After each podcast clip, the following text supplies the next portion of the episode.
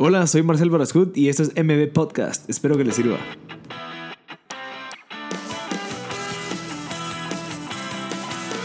Todos, gracias por sintonizar MB Podcast. Estamos en el episodio 8 con Gabriel Salazar.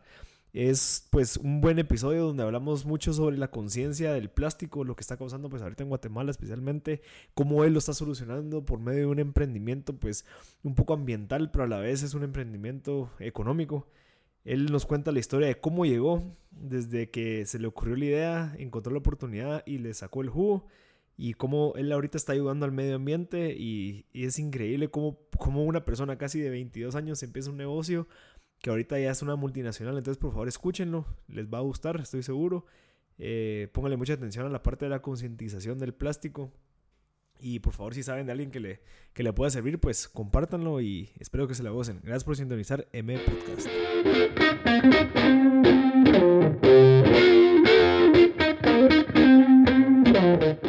Bueno, ya estamos grabando, Gabriel. Muchísimas gracias por tenerme aquí en tu oficina y, y tu concepto tan bonito que tenés acá en DNA, se llama. DNA, sí, así es. A vos, Marcel, por estar acá y a las órdenes. Gracias. Eh, Gabriel es un, bueno, súper emprendedor. Él es ahorita el CEO de Bioorgani. Y pues mejor me quedo callado porque quiero que él cuente de toda su historia tan interesante. Entonces, Gabriel, por favor, contanos y que empecemos como cómo empezaste Bioorgani y ya nos vamos desarrollando ahí. Eh, sí, bueno, más allá de cómo empecé Bioorgani, yo creo que es un tema de cómo nace mi interés en la, en la biotecnología y en los polímeros que hoy por hoy son considerados un polímero sustituto al plástico. Eh, es una historia realmente de una oportunidad bien aprovechada y de esas casualidades de la vida. Eh, fue conocer a un chino en una, en una ocasión en donde, perdona, en donde viajamos para, para ver un trading de juguetes, de juguetes para una empresa brasileña. Y la verdad es que conocimos al chino por, ahí sí que por buen chapín, eh, queríamos pedir un café en China después de 10 días de no poder tomarnos de una taza de café. Y literalmente en una feria de Cantón que es de 15 kilómetros logramos encontrar a un chinito que hablaba un poquito de inglés. Y ese chinito se tornó en, en, un chino que trabajaba con un premio Nobel a la biotecnología en China y que estaban desarrollando diferentes tecnologías en diferentes eh, segmentos de negocio. Y para no hacerte la larga, la verdad es que terminamos platicando y viendo su tecnología y, ahí se empezó a formar una sinergia de, de en qué aplicamos este material. Eh, en ese entonces pues era un material que era 2000% más caro que un plástico normal pero fuimos haciendo esa labor de desarrollo en los polímeros para irlo metiendo a un nivel más competitivo y ahí se forma todo ese o todo este campo de la biotecnología que, que fuimos los segundos players a nivel mundial con una, con una tecnología de este tipo eh, atrás de Cargill con su división de bioplásticos entonces empieza de una casualidad y una oportunidad bien aprovechada y, y hoy por hoy pues aquí estamos, pues, 12 años después. Mira, tengo una pregunta. ¿Qué hacías de primero ahí en la Feria de Cantón? ¿Que estabas trabajando algo en algún eh, otro proyecto o qué? Sí, bueno, mi mamá en ese entonces era la head office de Guatemala para una empresa brasileña que hacía trading de juguetes y mm. le vendía juguetes a Walmart y le vendía juguetes a diferentes promocionales. Eh, y yo la ayudaba mucho, o sea, yo, yo por eso me identifico mucho con vos, que, con, la, con el tema de logística, a mí me gusta mucho la logística, creo que ahí, me, ahí empecé. Y, la verdad es que por ayudarla a ella y meterme en, sus proyectos, ella es una verdadera, es una verdadera emprendedora también. Eh, y por ayudarla a ella fue la casualidad que yo estuve en Cantón con ella y, y así se dio. Interesante. Y, y, la otra pregunta es, ¿qué sabías vos de polímeros y toda la parte esta de plástico? Nada. Nada. Literalmente nada. ¿Y cómo eh, entonces viste esa oportunidad? La verdad es que lo vi como un punto de vista más mercadológico. Eh, yo, aparte que yo siempre he sido medioambientalista, o sea, de verdad que desde pequeño he tenido más, más compasión que, que el resto de mis compañeros por la naturaleza y por los animales. Y, y como que siempre he tenido esa parte bien presente. Y a mí el hecho de que un desechable fuera llamado desechable y que durara 100 años, 200 años en el medio ambiente como que no tenía mucha congruencia. Entonces, eh, en tu inconsciente estás buscando ese tipo de soluciones y alternativas. Y cuando, cuando vi el material, bueno, dije esto puede ser aplicable para, para un desechable, pues que hoy por hoy hay una problemática. Esto fue hace 13, eh, casi 14 años. Eh, y ahí empezó el interés, o sea, el hecho de que hoy me guste la bioquímica no es eh, porque yo quería empezar así, sino realmente fue por una pasión y una visión final de un proyecto y un producto y, y ese es parte de la, del camino que hay que recorrer. ¿va? ¿Y cómo te diste cuenta al momento que supiste que el, que el producto que vos estabas viendo era dos mil veces más caro que el plástico? ¿Cómo lo viste como una oportunidad de negocio? O sea, Hicimos, bueno, la verdad es que el, el primer prototipo era un tema muy conceptual, o sea, era bueno, tenemos este material que, que, se reintegra a los suelos sin dañarlos y sin dejar toxinas. Eh, ¿Para qué puede ser aplicado? Eh, y en torno al concepto que formamos, fuimos trabajando la parte económica y de costeo del polímero. Y dijimos, bueno, hoy nos tenemos que comparar con esto, cuánto nos puede pagar más el consumidor por una plusvalía de que es sostenible o biodegradable eh, o compostable. Y, y, en, base a eso es, en base a esa data fuimos eh, centrando el, el target y, y, y, al principio la verdad es que fue un esfuerzo enorme. Los primeros clientes lo que hicieron porque nos pagaron 60% más de lo que costaba una alternativa convencional. Entonces, eh, la verdad es que fue un tema muy, muy pasional que se logró concretar en, en factores económicos. ¿verdad? ¿Y en esa parte estabas solo? ¿Tenías algún socio? Estaba solo. Eh, la verdad, ahí estaba yo estudiando ingeniería administrativa en la Galileo. Eh, y pues la verdad es que uno de mis sueños siempre fue irme a estudiar afuera. En ese entonces mi, mi, hermana estaba en Boston y, y, pues yo hice ahí sí que un trato con mi papá de, de costearnos, él me pagaba la universidad, yo, el, yo parte de la manutención eh, y ese era también parte del motor que me empujaba para hacer un proyecto que, que funcionara. Y al final, a través de mi primera venta de un producto de estos, fue que yo me logré ir a, a Boston y me subsidiarme la carrera. ¿no? Ay, qué interesante. Pero entonces, ¿qué, ¿qué, hiciste? ¿Solo lo vendiste y te fuiste a Boston y dejaste el proyecto en pausa? No, eh, bueno, y aterrizamos un contrato. Yo trabajaba desde allá, ah, mucho en línea, eh, y aterrizamos un contrato de dos años y medio.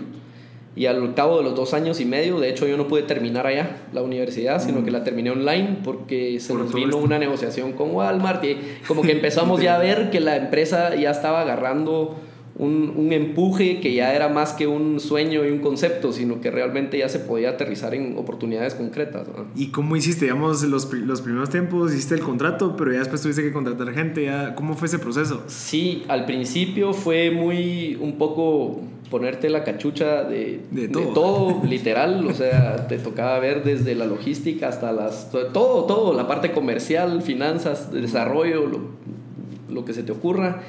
Eh, y la verdad es que primero tuvimos unos socios capitalistas. ¿Cómo los conseguiste? Los conseguimos a través de una oportunidad de negocio. Yo fui a picharles un producto que estábamos desarrollando biodegradable. Ellos, tenía, ellos eran fuertes en la parte de agro. Mm. Eh, y, y, cuando les fui a pichar esto, pues me dijeron, mira, eh, está interesantísimo, te interesa inversión. En ese momento estábamos buscando inversión. La idea era pasar de una cuarta generación de la tecnología a una quinta. ¿Y eso qué significa? Eso significa una bajada de costo ah. y una mejora en maquinabilidad, mm. eh, básicamente en procesabilidad del polímero. Eh, y, y, y, la verdad es que nos, nos metimos a, a, a la aventura en conjunto. Y pues después de unos años nos empezamos a quedar trabados con la parte de desarrollo y, y se volvió un proyecto muy intensivo en capital porque teníamos que comprar mucha maquinaria. Eh, la dirección y la orientación de la empresa ya tampoco era mucho lo que nosotros estábamos envisionando en términos de desarrollo. Y al final pues lo mejor fue eh, desligarme de esa operación. Ligo y continúo con los otros biopolímeros que yo ya tenía en, en curso en desarrollo eh, y en específico con el target de desarrollar productos disruptivos que hoy por hoy no existían en la industria, no, no una bolsa convencional, sino yo tengo al final el objetivo, nosotros como Guatemala y como región, somos una región agrícola, uh -huh. eh, realmente de México para Panamá. Eh, somos los responsables del 35% de todos los productos frescos a nivel mundial. Entonces, si alguien no está volteando a ver esa parte agrícola, eh, no, solo, no solo hay una oportunidad enorme de negocio, sino que realmente hay un tema de que ahí puedo impactar lo, lo, lo, lo más posible en términos de impacto ambiental. Uh -huh. eh, realmente la gente no sabe, pero detrás de cada banano hay, hay un consumo de plástico que puede ser mayor que un vaso de una fiesta. Uh -huh. eh, pero la gente no sabe exactamente cómo cuantificarlo en todo el proceso productivo. Pero por darte un ejemplo, un banano utiliza una bolsa en cosecha, en diferentes etapas de cosecha, después una bolsa, eh, un film que va separando los dedos, después cuando pasan empaque utilizan otra bolsa. Entonces, en el supermercado compras el banano sin bolsa. Ya puesto ahí. Pero la huella de carbono de un banano es un tema importante también y que, y que merece la pena voltear a ver. Entonces, eh, esa parte de desarrollo era lo que yo estaba buscando más y por eso eh, continúo con este tipo de, de, ¿cómo se llama? valga la redundancia, de desarrollos en polímeros y entramos a toda la parte agrícola con, con productos disruptivos que hoy por hoy son primeros a nivel global. Y eso lo del banano y esa información, ¿cómo te enteraste? ¿Cómo la buscaste? ¿Te interesaba desde pequeño? Mira, sí, mi abuelo fue el gerente general de United Fruit Company en Tiquizate. mi mamá nació y creció en Tiquizate. Em, y pues desde ahí pues yo tenía un conocimiento base de la industria bananera. Eh, desde siempre pues he sabido cómo es la industria bananera eh, y el agro, si vos viajas, a mí en lo personal me encanta viajar en el interior de Guate, o sea, me, encanta el road trip a Petén, me encanta el road trip a Cobán, a Huehue.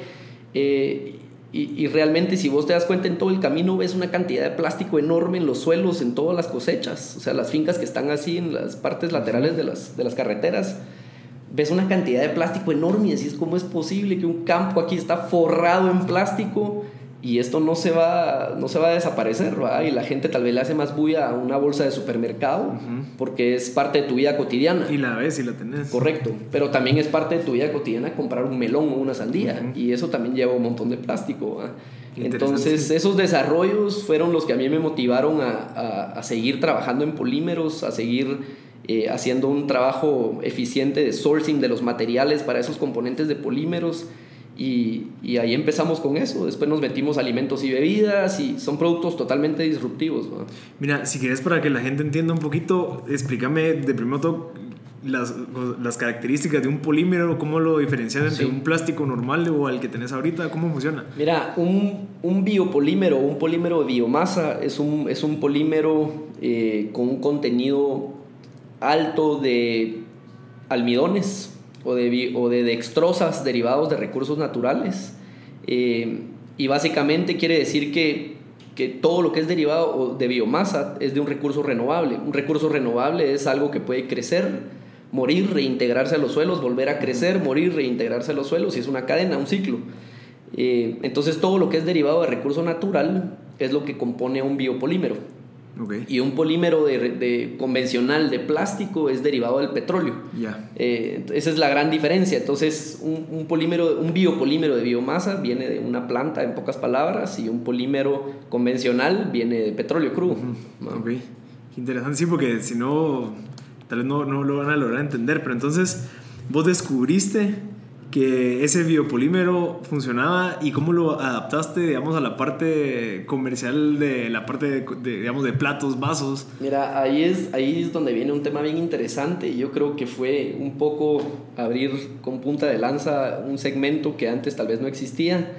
Eh, las casas certificadoras no tenían parámetros para medir qué tan biodegradable es un producto, un desechable que se compara con un plástico convencional. Y ahí es donde nosotros hacemos todo un trabajo de desarrollo en conjunto con diferentes laboratorios de, de, ver cómo realmente es que el biopolímero le cambia una estructura molecular a un plástico convencional. Mm. Y, ¿Se pueden mezclar entonces? Se, se mezclan, de ah, hecho se mezclan. Eh, para, para, hacer un producto biobasado, biodegradable, mezclas de un 70 a 75% polímeros convencionales con 20 a 25% de biomasa, ah, de biopolímeros. Eso lo que hace es una nueva estructura molecular en el polietileno tradicional y lo que te hace es que no solo te rompe la molécula, sino que te la modifica a modo de que queda más porosa y digeribles por hongos filamentosos ambientales, que al final un proceso biodegradativo es qué tan rápido se digiere un hongo filamentoso ambiental un material.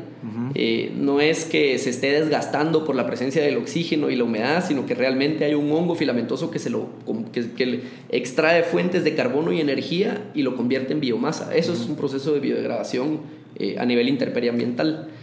Eh, entonces, si, si haces una mezcla que va a 70-30 en relación, haces un producto biodegradable quiere decir que se descompone en un periodo hasta 24 meses. ¿Y ese, perdón, ese 70-30 es hasta ahí o se puede reducir el polímero natural? Se puede, sí, se puede reducir y se puede incrementar. Ah, eh, si uno está buscando un producto de grado compostable, tenés que echarle de 60 a 70% biopolímeros y el resto polímeros convencionales. Entonces ya tenés un producto que es totalmente otra molécula, es más parecido a una fibra o a un papel. Eh, y que se, se, descompone, si es grado compostable, se descompone de 0 a 180 días. Mm. Entonces es la gran diferencia. Un, un, perdón, un material compostable tarda de 0 a 180 días y un material que es considerado biodegradable es de 181 días hasta 24 meses. Ah, qué interesante. En realidad eso es lo que te dice una normativa, pero todos los materiales que existen son biodegradables. O sea, el, el acero con el que hacen el shuttle de la NASA es biodegradable, lo que pasa es que tardan 900 años o 1000 años, pero todos los materiales son biodegradables y por eso existen estas normativas y codificaciones que ya te ponen este es el límite de tiempo en base a tu contenido de biomasa. Ok, y ahorita tus productos, ¿en qué nivel están o cómo funciona? Tenemos, tenemos los tres grados. Eh, realmente nosotros sabemos que el mismo mercado se va a ir adaptando a la tendencia y las mismas legislaciones van a ir marcando el camino de, de, que un desechable debe reintegrarse a los suelos. Entonces estamos con un producto biodegradable certificado para lo que es mercado competitivo, la bolsa tradicional, y tenemos producto compostable, que es un producto ya muy diferenciado para mercados europeos, mercados ya un poquito que tienen un poco más de poder adquisitivo. Eh, no quiere decir que uno sea mejor que el otro, en realidad, solo uno tarda un poco más tiempo que el otro, si lo quieres ver así. Y pues a más contenido de biopolímero, más caro se vuelve el producto. Entonces hay una escala también de mezcla de biomasa con polímeros convencionales. ¿Y ustedes venden directamente a los distribuidores o venden al consumidor? ¿Cómo funciona? Eh, nacimos como B2B, o sea, directamente a, a, la industria, a los negocios. Nosotros ahí sí que haciendo la parte del distribuidor cuando era B2B o cuando es B2B. Y aparte tenemos distribuidores de mayoreo, que van a todos los puntos de detalle de las diferentes partes del país y así como en Guate, en diferentes países. Entonces manejamos las dos líneas y depende mucho también del, de la línea de negocio. Ahí te doy un ejemplo, el, la industria del acolchado agrícola o del mulch. Eh, no ¿Eso, es? eso es el, el, plástico que va en los campos para la cosecha de melón y de, y de sandía y, y, todo lo que es eh, reflectivo y que va en los suelos directamente. Eso no permite, hoy por hoy la cadena o el modelo de negocio no permite que haya un distribuidor mayorista, sino que las fábricas están llegando directo a las fincas. Y eso pues va en una correlación a que la gente ya no está pagando más por el producto fresco. Entonces el finquero acá se tiene que adaptar y, y, empezar a bajar costos. Entonces eh, es un poco en relación a eso. Qué interesante. Si quieres regresemos un poquito a cuando empezaste este negocio. ¿Qué, ¿qué fue lo que sentiste? Perdón, pues fuimos... no, qué interesante. Pero a, mí me gusta mucho entender, o sea, ese sentimiento que, que te apuesto que muchos comparten es, bueno, voy a empezar este negocio. ¿Cómo hago? ¿Qué es lo que tengo que hacer? ¿Cómo hice mi primera venta? Eh, contanos. Es un, es un, nunca deja de ser arriesgado. Entonces siempre, siempre lo mejor es no pensar mucho en eso, pero, pero realmente eh, no, sé cómo explicártelo. Fue un, fue un tema pasional que se mezcló con, con, ¿cómo se llama? Con una oportunidad de negocio y un poco te cegas y decís, no, aquí me voy de cabeza y, no es fácil, pues, o sea, ser empresario es, tienes que estar listo para ser el último en recibir y, y realmente no es fácil, o sea, si yo no hubiera estado en una etapa de mi vida en donde estuve cuando empecé, tal vez no lo hubiera podido ejecutar o tal vez no lo hubiera podido hacer. Eh, pero el sentimiento siempre es bonito, o sea, realmente cuando es un proyecto noble también, con un producto noble, eh, es, es, bonito ver crecer ese movimiento. Y, y, aquí en la empresa es un tema muy así, o sea, no hay jerarquía, sino todos somos un equipo y, y ahí nos vamos ayudando y ha sido una experiencia bien, bien bonita. ¿Y ¿A qué edad empezaste el negocio? A los 22 años. 22 años. Sí. ¿Y ya desde antes tenías esa gana de querer hacer algo? O? Sí, eh, en realidad yo te diría que no desde siempre. O sea, uno siempre quiere lo suyo. Yo creo que eso es parte de lo que uno siempre sueña. Yo creo que es mentira que alguien diga, ah, yo quiero ser un peón ahí. Eh, realmente uno sueña siempre con lo máximo, por eso se llama soñar. Pero definitivamente las experiencias previas a tener una empresa te ayudan mucho. O sea, te dan una estructura, te dan una disciplina, te dan una formalidad. Eh, te enseñan muchas veces, si o trabajaste en una multinacional o en una empresa grande, te enseña cómo se debe manejar una empresa. Eh, entonces te da muchos insights también que a la larga te ayudan cuando estás montando vos tu operación y que te da esa formalidad, proceso, sabes que tienen que ir procesos, sabes que tienes que respetar ciertas cosas. Entonces, eh, yo creo que todas las experiencias son positivas y cada quien llega a, Roma por su propio camino y mucho depende también de la personalidad de cada uno. Eh, definitivamente hay cosas que yo hoy por hoy recomendaría cuando estás empezando y son, son mucho por el lado legal. El lado legal es súper importante cuando estás empezando. Eh, y la asesoría financiera. Yo creo que eso es tener esas dos cosas en orden. Eh, son vitales y fueron vitales para mí. Yo creo que es importante dejar lo que acabas de decir de, de, tener experiencias pasadas en lugares de trabajo, porque digamos ahorita me estás tocando el tema de que tuviste que aprender de logística, pero eso ya lo habías aprendido o tenido experiencia con, en el trabajo donde estuviste antes. Entonces toda esa experiencia, todo ese conocimiento. Y lo dice Steve Jobs, o sea, que, que para conectar los puntos tenés que ver hacia atrás y te das cuenta, bueno, si yo no hubiera pasado por esto, tal vez yo no le hubiera hablado al chinito y si no le hubiera al chinito no estaría donde estoy. O sea, Total. todo eso. Y, y creo que también va muy de la mano que a veces eh, mucha gente que está queriendo emprender eh, piensa que no tiene que trabajar o que trabajar por una empresa es nombre. Eso yo soy un emprendedor y yo tengo que trabajar y yo hago lo mío. Y al final eh, es súper necesario. O sea, todos los conocimientos que me acabas de decir que, que te da trabajar en una estructura, eh, te, te, das cuenta de un montón de cosas que, que no sabes, que hay que tratar con proveedores, con, con toda la gente, cada, una, cada persona es diferente. Entonces, yo, yo estoy muy de acuerdo con eso. Sí, totalmente. ¿Y, y algún, alguna característica que tenías de pequeño? O sea, cuando eras patojo de eh, yo fui de esos niños que me diagnosticaron con ADD.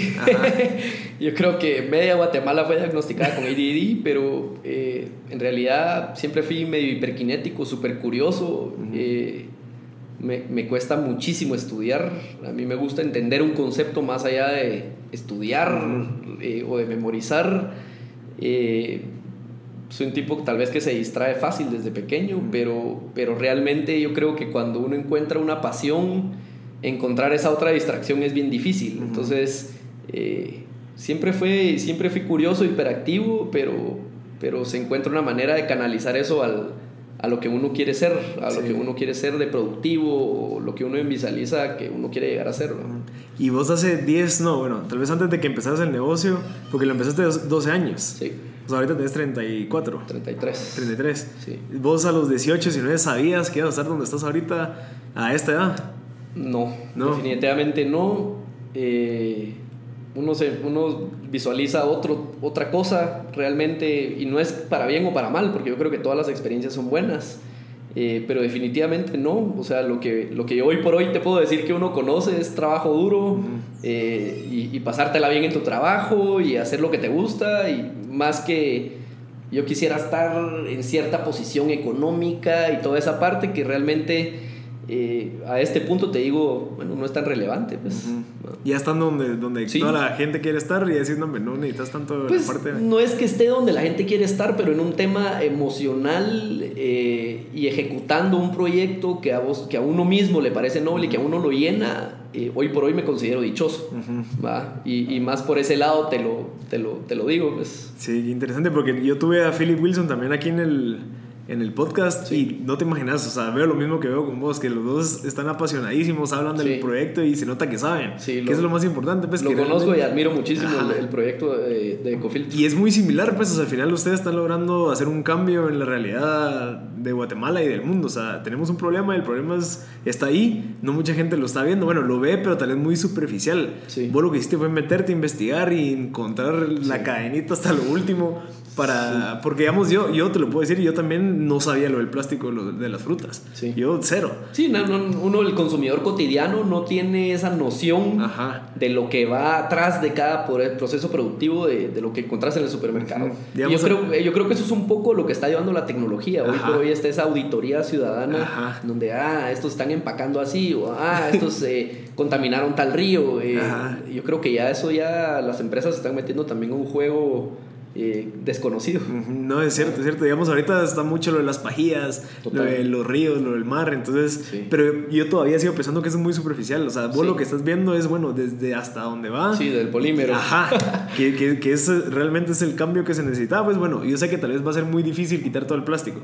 Va, pero ¿qué pasa si yo ofrezco un plástico que sea más fácil de degradar y que le guste al consumidor y que al final, pues... Y es que fíjate que eso, y lo que acabas de decir, yo, la verdad es que yo pienso exactamente eso, o sea, no puedes esperar cambiarle una costumbre o, algo que ya opera como es eh, hoy por hoy a través de un plástico, que por, mira, por mucho que el plástico contamine, la verdad es que es un material muy bueno, es un material barato, es un material flexible, es un material útil, o sea, esto no es un tema de, mucha el plástico no sirve, sino que realmente el problema aquí es que el plástico no se desintegra.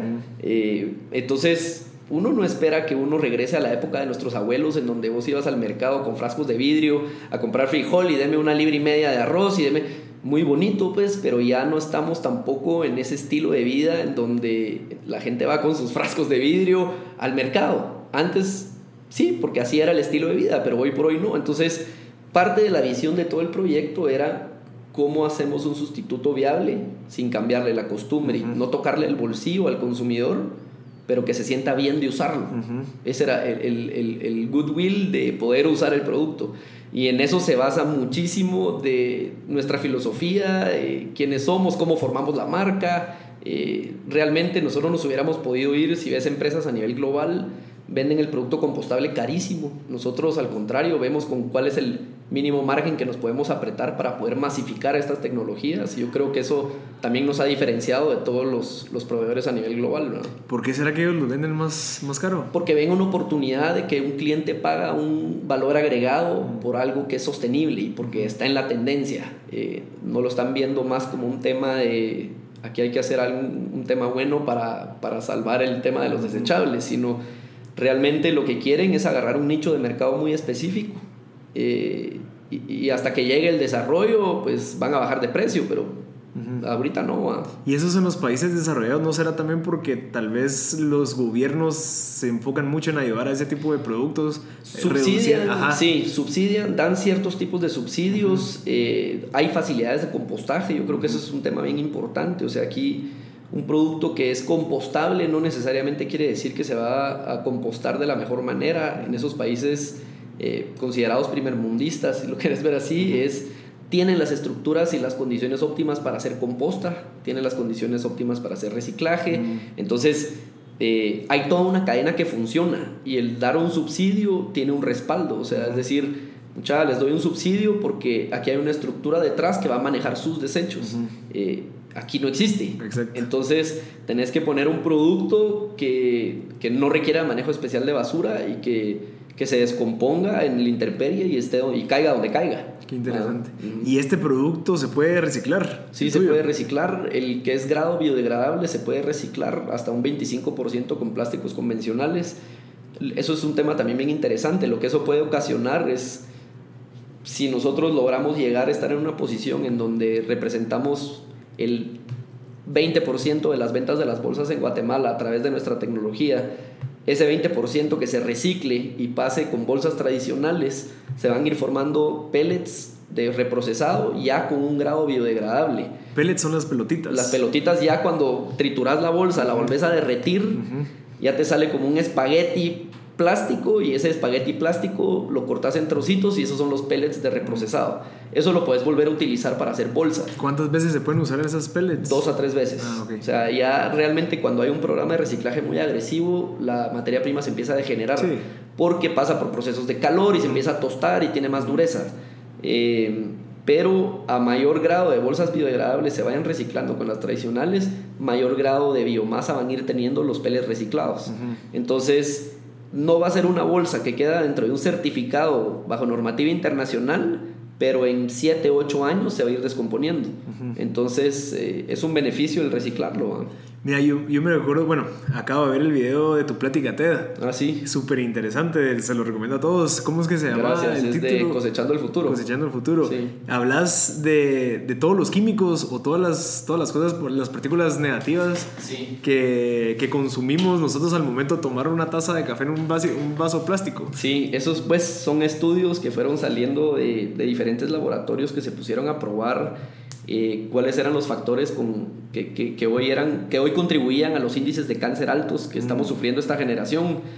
Eh, y la verdad es que si te das cuenta, cuando empezó la época industrial masiva en los 80s, no habían regulaciones y certificaciones que te dijeran, este polímero tiene eh, un químico que va a desprender al momento que usted empaque su alimento y, y, ¿me entendés? Y eso se fue acumulando con los años y, y pues hoy por hoy eh, es un gran contribuyente a, a, estos altos índices de cáncer. Uh -huh. eh, ¿Cuál era tu pregunta de nuevo? De que, bueno, yo te, yo te comentaba que vos en la plática que diste, ah. lo de los vasos de cuando tomamos café, sí, creo que es cuando lo calentamos. Exacto, entonces ahí fueron estos laboratorios viendo eh, qué pasaba con los cambios de temperatura uh -huh. en los diferentes recipientes que comíamos y tomábamos bebidas. Uh -huh. Y el styrofoam salió con unos altos índices eh, son cancerígenos. son los de Duroport. Los que, usamos, los que usan las oficinas. El ahí. típico de oficina de café de agua y calcetín. eh, ese, ese vaso, eh, realmente lo que es el styrofoam es plástico con burbujas de aire. Mm. Eh, es una inyectora que le va metiendo eh, en cierto grado polietileno y le va metiendo burbujas pequeñas. Para que sea más... Para que se vaya inflando. Y eso se mete en un molde, mm. en el molde de un vaso, por darte un ejemplo.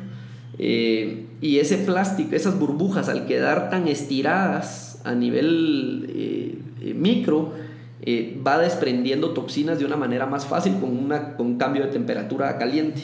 Entonces ahí es donde se empieza a descubrir, bueno, los desechables tradicionales tienen componentes cancerígenos, tienen componentes metalúrgicos y empezaron a ver una serie de, de contaminantes y toxinas y dioxinas eh, cuando sufrían un cambio de temperatura. Entonces entra eh, US Health Department a, a, prohibir ciertos estereofoams en ciertos sectores médicos y ahí es donde empieza todo el movimiento, que de hecho el estereofoam es de lo primero que va para afuera en, en términos legislativos en, en los países que están tomando iniciativas hacia prohibir los single use plastics. Qué interesante. Y digamos, tu producto no tiene nada de eso. Digamos, vos tenés productos que sean para que se recalienten o... Nuestro producto es apto para uso en microondas. Ah, o sea, okay. lo puedes usar, eh, meter a hervir té en un vaso compostable nuestro, eh, 8 minutos y no se va a deformar, no transfiere olores ni sabores, eh, no se derrite. Entonces, es la prueba más fácil y práctica para, para, visualizar que el producto no es lo mismo a un polietileno normal eh, o, a un, o, a un, PET normal. Entonces, eh, las, las, resinas que movemos son de biomasa, son biopolímeros. Sin embargo, como producto terminado, hay, hay productos que llevan polímeros convencionales uh -huh. y quedan como grado biodegradable, era lo que platicábamos hace un rato. Uh -huh. Entonces, como tal, resinas, no, no vendemos resinas con, de, de plásticos tradicionales. Eh, más sin embargo, en producto terminado sí hay mezclas que llevan un grado de polímero tradicional y tenemos lo full compostable, que ya es un tema derivado de recursos naturales. ¿Y lo, lo, full compostable sostiene líquidos por cierta cantidad de tiempo o es como el papel de que se pesa a... No, sí sostiene líquidos, es impermeable, eh, no, es que, no es como un colador pues, o una tela, sino que realmente tiene una barrera de oxígeno y humedad eh, que es menor a la de un polipropileno tradicional, pero que va a ser una barrera de oxígeno y humedad perfectamente buena por 15, 20 días. Interesante. Mira, y también en la plática estabas diciendo que habían 60 mil bolsas cada 5 segundos de producción. ¿o sí. ¿Cómo era que...? Eh, en Guatemala se producen 60 mil bolsas por cada 5 segundos. Ah, eh, y precisamente está viendo ahorita una estadística actualizada. Eh, Guatemala se está preparando para el 2018 para exportar 195 mil toneladas de plástico, solo lo que va a exportación. Uh -huh. eh, falta sumarle lo que se queda en mercados locales. Ajá. Eh, y lo que otros players de afuera también exportan y que nosotros importamos sí. a Guatemala. Entonces, eh, yo creo que esa estadística ya se quedó un poco atrás. Yo creo que ya son más bolsas y habría que actualizarla. Eh, pero en términos de para que también lo veáis, visualicen los guatemaltecos, habíamos sacado una estadística que decía eh, que en Guatemala se consumen tres veces más tortillas de lo que se produce plástico en un día. Ok. No, al contrario, se produce tres veces más plástico de lo que se consume en tortillas en un día. Y realmente en Guatemala, si, si vos ves, en todos lados comemos tortilla y es lo que acompaña el almuerzo. ¿va? Entonces, eh, eh, es una estadística que te pone un poco, ah, es alarmante. Ajá. Bueno, sí, más para vos que sos un ambientalista, pues Sí, que, te, que, que sos bien... Fíjate que no es tanto que... Mucha gente tal vez piensa, no, ese es demasiado fanático, pero al final uno tiene que ser muy consciente Sí. a dónde va todo, porque digamos yo destapo, no sé, un Tortrix, se lo tiro y esa vaina va a parar a- Total. al mar de Honduras o Total. en Roatán ahí. Literal, y tenemos ese pleito político eh, por la costa de Omoa. Y, y realmente eso fue mucho porque el invierno que tuvimos ahorita en este año fue el invierno más fuerte en 10 años. Y eso ocasionó que toda la basura que estaba que se había quedado en las orillas de los ríos y las lagunas pues fuera drenado todo de una, de una vez y la verdad es que el basural que les hicimos ahí sí que perdón a los hondureños pero Sí. pero pero es un tema que se está yo sí sé que se está tratando de mitigar aquí en, aquí en Guate Definitivamente, y, porque sí es... y pues hay que tratar de ver cómo uno aporta Sí, yo creo que podemos empezar con que la gente se concientice. Sí. Yo sé que ahorita pues en las redes sociales se ve mucho eso, pero realmente a veces lo ves y es como, bueno, sí, pero mi día a día no es eso y tal vez yo no voy a esos lugares donde veo ese gran... Sí. Porque en tu plática también estás hablando que sos de las personas que ayudan en techo. Sí. Va, digamos, yo también, yo a mí me encanta ir a techo y tú vas ahí, la gente no tiene la conciencia de, bueno, ¿qué, hago? ¿qué pasa con este Tortix que lo tiro ahí en el río, que ya se desaparece, ya no sé a dónde se va? Totalmente. Y eso, yo creo que eso fue para mí también una experiencia que me aportó mucho valor a este negocio. Eh, a, a mí el techo realmente me puso los pies sobre la tierra y fue una experiencia y un movimiento que para mí todavía tiene un, un lugar en mi corazón. Sí.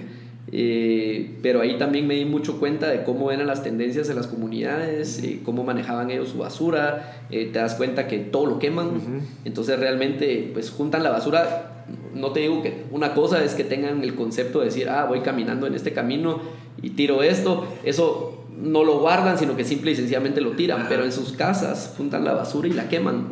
Y hay un proceso de incinerado, entonces realmente si vos quemas un, un químico, aunque se convierta en gaseoso, líquido, como sólido, lo que querrás ver, hay un proceso químico que, que ocasiona un impacto ambiental. Al quemar una boquita de, de Tortrix o lo que sea, eh, tenemos una emisión de CO2 que mientras dura en el ambiente es un contribuyente al greenhouse effect. Ah, Entonces, uno es mucho como la basura, si te das cuenta. Eh, uno cuando esté en su casa, destapaste boquitas, papalinas, eh, te compraste un paquete de jamón, lo que sea, y lo tiras al basurero, inmediatamente tu problema desapareció. Sí. O sea, no, no, no, no te importa dónde va tu basurero, vos te crees muy correcto porque estás botando la basura en el basurero, pero realmente no hay una conciencia de qué es lo que pasa después de esa parte.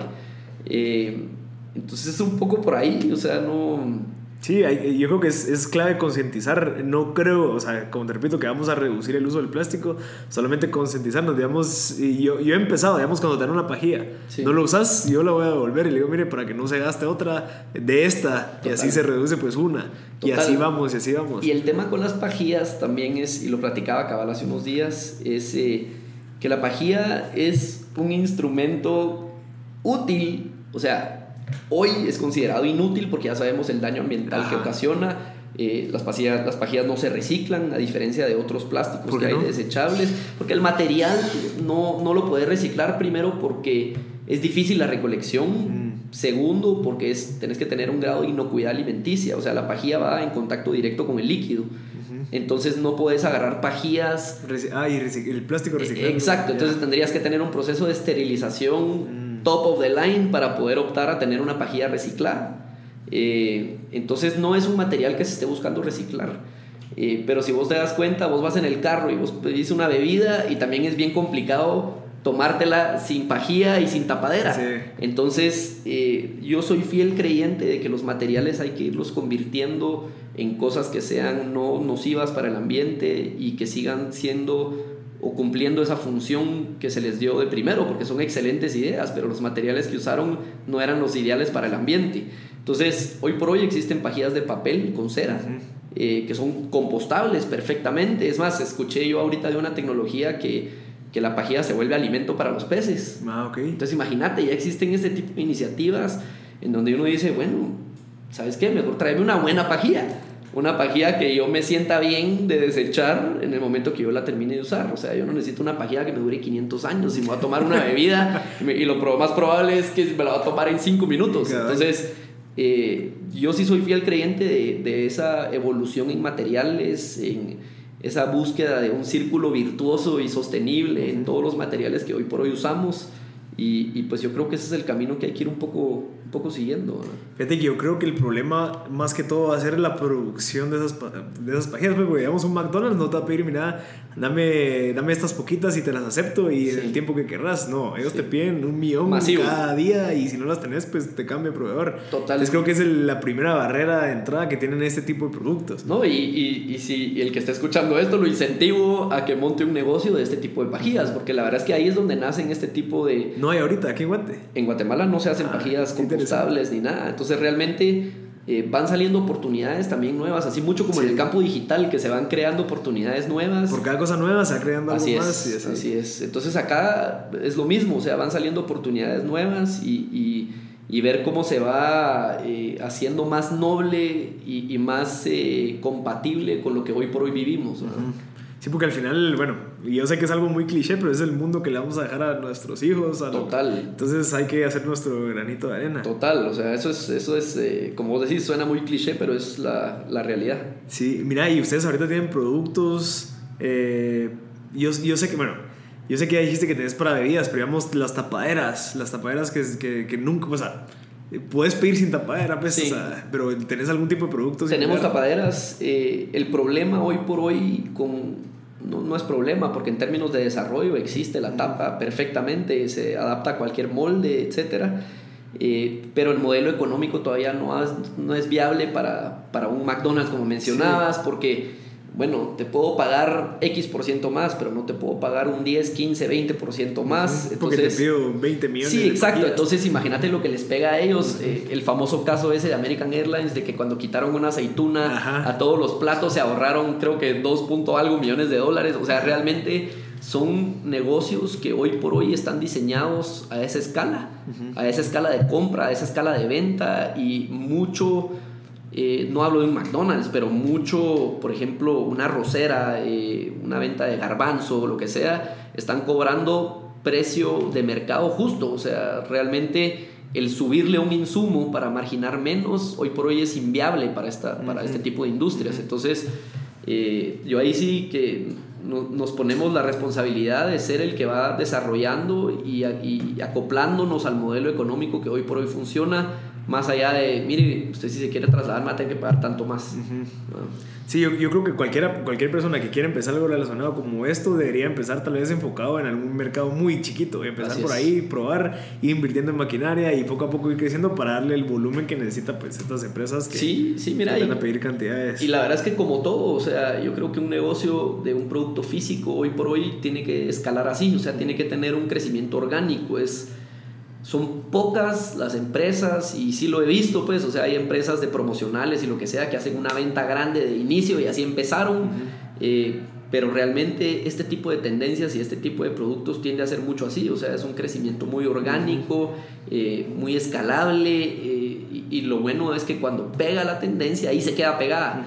y eso es un poco la contra de, de este tipo de negocio al comenzar, pero pero así es, así, así funciona. Mira, y contarnos un poquito del proyecto La Moringa, que o sea, es interesantísimo esa planta, todo lo que, lo que los beneficios que tiene. Sí, mira, el proyecto La Moringa fue un, un stunt de marketing pasional también, porque en ese entonces yo ya llevaba como seis construcciones en el techo, con él. Y me encantaba todo ese concepto y la verdad es que me conecté y, me junté con mucha gente que era experta en intervención comunitaria, o sea, toda la gente del equipo El Techo realmente eh, admirable lo que hacía, eh, parecía un proyecto de que habíamos un montón de patojos ahí echando punta, pero realmente era una intervención comunitaria muy profesional, un proyecto bien llevado. Eh, y eso pues yo creo que me inspiró a mí a cuando empezamos la empresa, dijimos, bueno, vamos a asignar un, poco de presupuesto a mercadeo y qué queremos hacer, o sea, hacemos un anuncio, hacemos un video para viralizarlo, eh, ¿qué, hacemos pues? Y al final pues se nos ocurrió que, que podíamos implementar un programa de responsabilidad social que nos diera cobertura en medios, sin necesidad de pagar esos medios, sino que realmente identificaran que había un proyecto, un producto bueno y con un proyecto adyacente noble que estaba tratando de tener un impacto social, económico en, en, el corredor seco. Y ahí se da la idea, yo conozco a una señora eh, que se llama Patricia Ramírez, ella fue la primera que trajo eh, semilla de moringa certificada de la India, eh, porque moringas hay más de 100 tipos de moringas, pero hay una en específico que es la certificada de la India, que trae estos valores nutricionales que son los que menciono yo precisamente en esa plática, que son siete veces más potasio que el banano, cinco veces más vitamina C que la naranja, y es impresionante, pero es una super planta, o sea, realmente es una super planta. Y cuando empezamos a, bueno, cuando yo la conocí, me dice, mire, yo tengo esta planta y que tal vez le puede interesar, y me empieza a explicar un poquito de la planta y me dice, esto crece en alturas de 600 hasta 1100 metros sobre el nivel del mar, y yo empiezo a ver todo esto estos factores que me decían, puchi, que en el corredor seco. Y, realmente en el corredor seco, no sé si sabías, pero precisamente en el área de corredor seco es donde más alto desnutrición eh, infantil hay. Entonces había una oportunidad de poder implementar una super planta que combatía desnutrición infantil en el territorio que tenía desnutrición infantil. Entonces eh, hicimos la primera prueba, hicimos la primera importación de, de semilla a través de un mi tío también, mira cómo se tejen las cosas, pero a través de un mi tío que tiene muy buena relación con las comunidades porque ha servido de, mucho de link productivo entre comunidades y gobierno. Eh, realmente nos abrió la puerta a una comunidad para hacer el proyecto piloto. Eh, en ese entonces me ayudó Mariela González, me ayudó Anisa Cifuentes, me ayudaron todos ellos que estaban en el techo, me ayudaron a meter el programa a esta comunidad. Eh, al final eran 250 personas inscritas. Ah, y la idea era, el trasfondo de todo era enseñarles cómo cosechar la moringa a través de fertilizantes orgánicos y cuidarlos en su parcela porque eran comunidades que no tenían acceso a carreteras y nadie les estaba pidiendo producto, entonces sus parcelas no producían nada eh, y por ende no tenían ingreso económico. Y la idea fue enseñarles a la, a la, a la cosecha, cómo mantener su planta eh, como segunda fase era el autoconsumo de la planta para poder empezar a levantar índices de desnutrición infantil. Y en la tercera fase era la comercialización, cómo los tecnificábamos para que ellos lo envasaran, tomaran los controles de higiene, eh, que, que, hicieran todo un proceso productivo formal para poder ser después el, el proveedor directo de algunos puntos de venta eh, a nivel país. Entonces, el proyecto fue muy bonito en su momento de implementación. Es un proyecto que al final eh, delegamos a, Enactus, que es la, esta organización de la del Valle, porque vimos que todos los años tenían una junta de un comité nuevo en Enactus y era un proyecto que se le iba a dar continuidad. Eh, nosotros empezamos a absorbernos muchísimo con todo lo que empezó a pasar en la empresa eh, y al final yo creo que cumplió su, su función el programa eh, hoy por hoy son 562 familias. Entonces eh, fue un tema que de mucha satisfacción el poderlo implementar. Y, pues hoy por hoy apoyamos ese tipo de iniciativas. Qué interesante con lo de las etapas que me acabas de comentar, porque la segunda etapa es que ellos mismos prueben ese producto para salir de la desnutrición. Entonces eso hacen de que ellos de verdad promuevan, o sea, que se motiven a seguir vendiendo ese producto porque saben lo importante que es. Total, yo creo que eso es parte de, mucho como el techo tenía esa parte de que, de que tenían que pagar también las casas un poco para darle sentido propiedad. Esto era un tema muy así, o sea, eh, tenemos que creer también en el producto y que les guste y empezamos a hacer recetas incluso de tamalitos con chipilín y moringa, eh, tortillas con moringa, etcétera, etcétera. Y, y empezamos, y, y, también eso nos llevó a darnos cuenta de un montón de realidades en el país y es por ejemplo, el tema del agua potable, o sea, el querer combatir la desnutrición infantil solo con un elemento nutricional era un poco como, como un salmón nadando contra la corriente, porque si el niño estaba eh, lleno de parásitos, pues no tenía cómo absorber esa nutrición, entonces tenías que desparasitarlos, evitar que se, que se parasitaran de nuevo para poder levantar su nivel nutricional, porque de nada nos servía eh, tenerlo en una dieta cuando los parásitos le, le previenen esa absorción de, de nutrientes. Entonces nos fuimos dando de, cuenta de un montón de cosas. Eh, al final yo creo que fueron lecciones muy, muy valiosas y lo que hoy por hoy nos posiciona como como una, una fuente creíble también para estas comunidades de poder trabajar los materiales que hoy por hoy estamos convirtiendo en resina, que yo creo que ese también es un poco el, el objetivo final.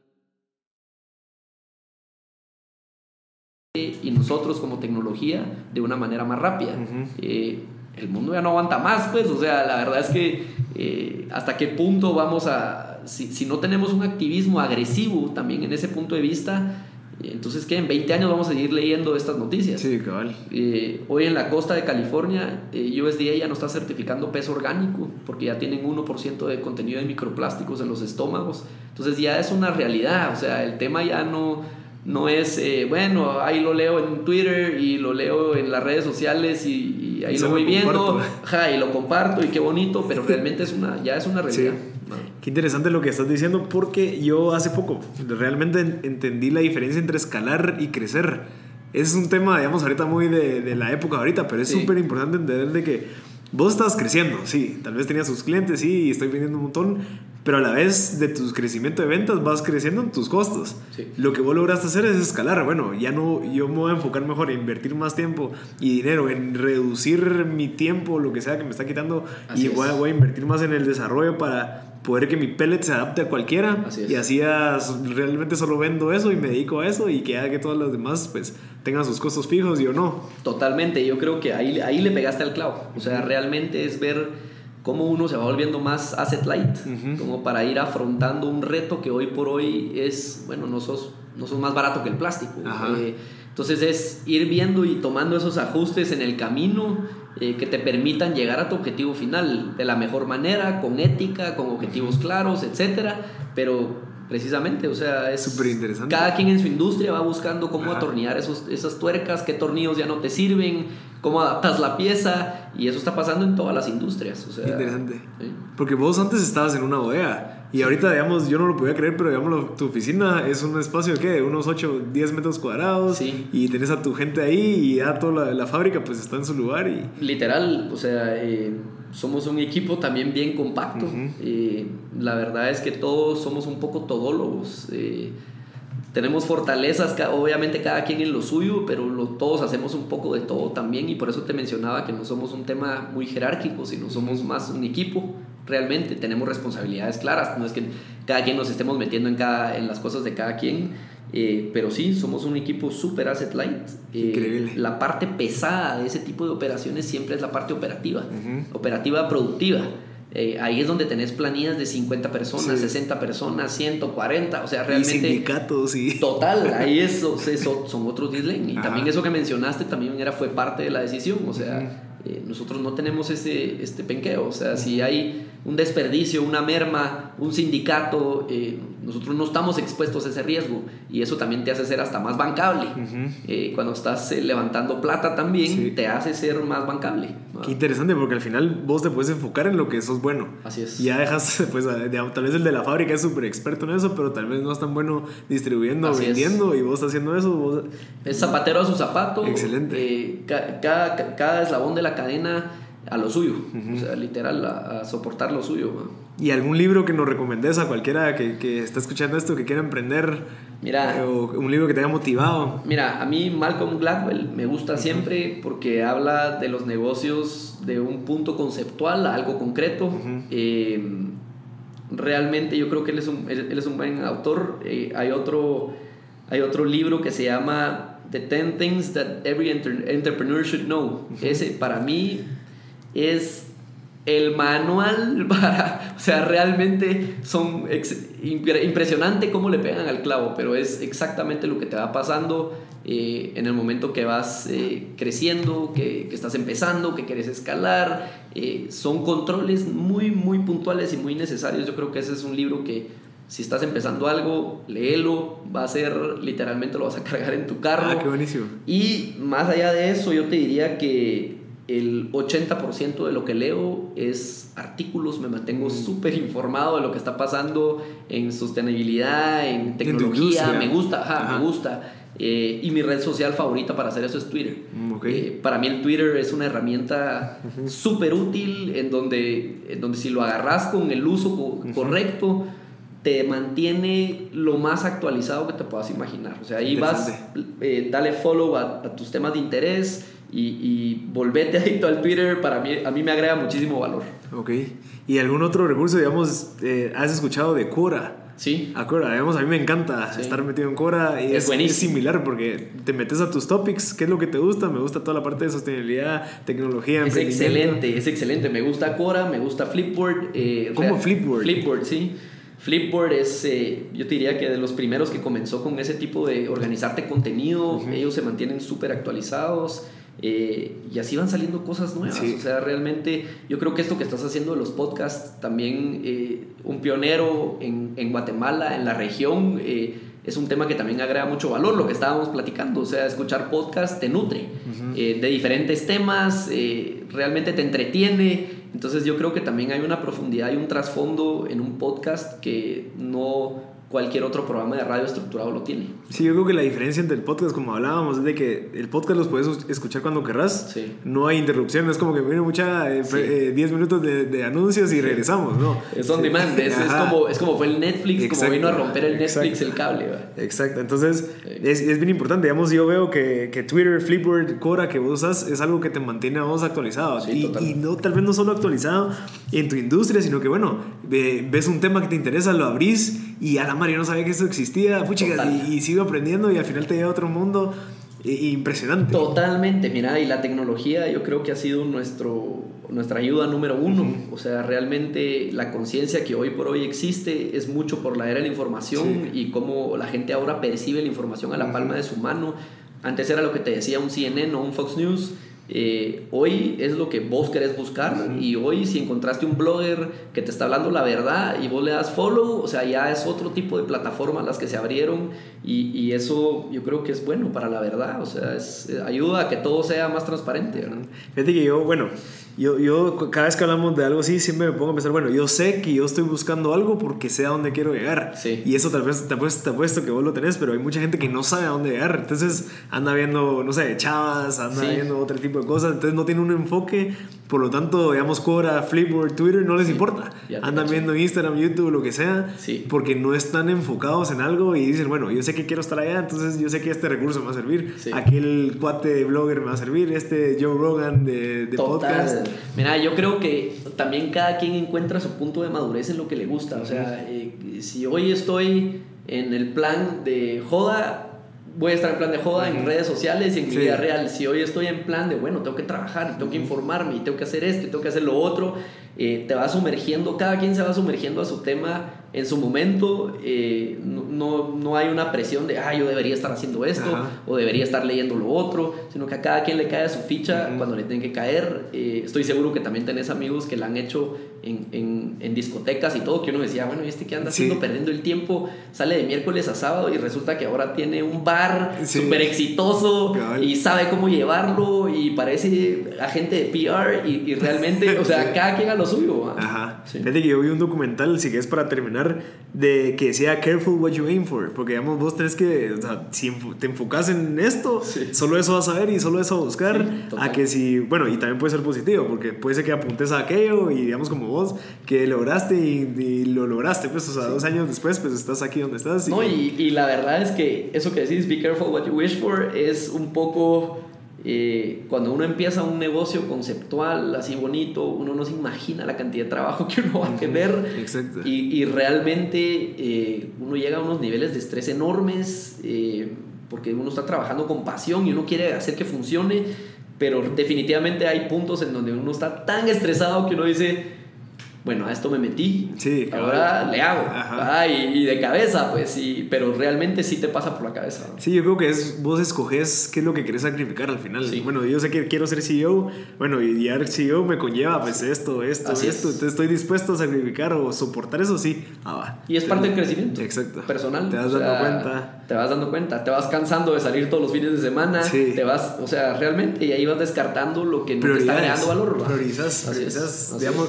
y yo creo que muchas de las pláticas que hemos tenido en el podcast es, eh, es que uno tiene que priorizar. Sí. O sea, al final vos te, te, metes a un proyecto y ya te empieza a consumir tu tiempo, entonces tenés que empezar a dejar cosas, total, enfocarte en otras cosas. Total, mira vos, o sea, no da tiempo de hacer todo. Eh, eh, gym, amigos, trabajo o gym, salidas, amigos o novia. o sea, no, la, la, verdad es, es bien difícil manejar el tiempo. O sea, uno no tiene todo el tiempo del mundo y es un poco yo creo que también crecer es, o escalar, es un poco también aprender a manejar su tiempo. O sea, uno no es experto en todo, pues, y, y, va uno paso a paso aprendiendo qué es lo que va agregando valor y el resto lo vas desechando y, y ahí va. Yo creo, yo creo que vos cuando te das cuenta de eso vas, eh, y incluso hay, hay, veces que hasta te das cuenta que tenés mucho tiempo como para hacer, o sea, cuando priorizas dices, ah, bueno, sí me da tiempo de hacer lo que realmente quiero y ya quito toda esa basurita que me quita tiempo, entonces le dedico más tiempo a hacer otras cosas y al final...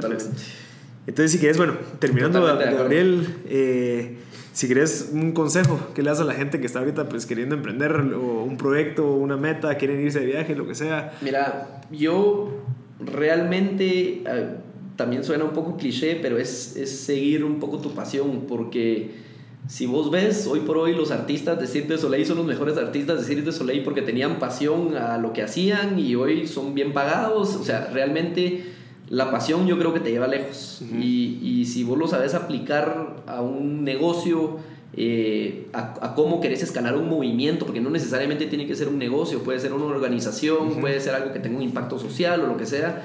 Eh, si, si, es algo que te apasiona, dale y dale y pica la piedra y mira hasta dónde llegas. Eh, si, si, la piedra se pone muy dura realmente y vos decís, no, ya no quiero seguir picando, es porque tal vez no era tu pasión. y, y, realmente yo creo que la pasión es lo que hoy por hoy tiene a los líderes a nivel global en donde están. Eh, más allá de, bueno, este es un gurú financiero. Eh, realmente tuvo una visión y supo ejecutarla y lo que fuera, las barreras hubo que saltárselas y lo que así, hay que hacer lo que hay que hacer. Pero yo creo que siguiendo pasiones la gente se va encontrando y en el mundo todos necesitamos de todo. Eh, un buen cantante, un buen pintor, un, eh, alguien que se dedique a los desechables, alguien excelente en logística, eh, alguien que haga proyectores, o sea... Siempre va a haber una necesidad. Siempre va a haber una necesidad y siempre va a haber alguien apasionado por, por llenar esa necesidad y yo creo que eso es lo bonito también de, de la raza humana, o sea, si le sacamos lo positivo entre todo lo que está pasando a nivel mundial afuera de este podcast, eh, eh, eso, eso también es lo bonito, o sea, que, que, cada quien se complementa y cada quien tiene un lugar en el mundo y, y la idea es ir en el viaje gozándotela y, y tratando de hacer algo. Perfecto, Ariel. Muchísimas gracias. Y, a vos, Marcel. Y súper valioso el contenido que nos acabas de dar. Espero que la gente que lo haya escuchado, pues, lo motive a... Bueno, que también se, se concientice un cachito de lo que está pasando con todo el plástico y todo lo que, lo que consumimos diariamente. Eh, consejos, pues, solo, no sé, tal vez rehusar, ¿va? O sea, te gastas una botella de agua, no sé, limpiarla y la usas para una vez más, o rellenarla, lo que sea para evitar de que uses y compres y uses y compres y estas botellas pues estén yendo. Es reducir tu, son las tres R, reducir tu consumo, reciclar eh, eh, y, la, y Exacto. Ajá. Así es. Perfecto, Ariel. Entonces, pues, qué gustazo y, y, espero volverte a ver y, éxitos, porque sí se estamos viendo en la vida. Es un proyecto bien importante, así que gracias. gracias. Muchas gracias. Gracias a todos por haber sintonizado M Podcast. Este fue el episodio 8 con Gabriel Salazar. La empresa pues se llama Biorgani por si la quieren investigar y ver sus productos, dónde los pueden conseguir. Yo creo que sería excelente que todos pues nos concientizáramos de lo que está pasando con el plástico. Eh, realmente pues eh, es algo que tenemos que empezar a, a reducir o, empezar a utilizar productos sustitutos como el que eh, platicamos en este episodio. realmente me encantó toda la parte de, de, la, de cómo es que él comenzó su negocio, qué es lo que piensa, cómo ve las cosas. Entonces espero que les haya servido. Realmente es súper valioso este contenido de los episodios donde hablamos mucho el tema del emprendimiento. Entonces por favor compártanlo. Eh, realmente si les gustó pues compárteselo a alguien que, que pueda eh, necesitarlo. Así que muchas gracias y gracias por sintonizar M Podcast.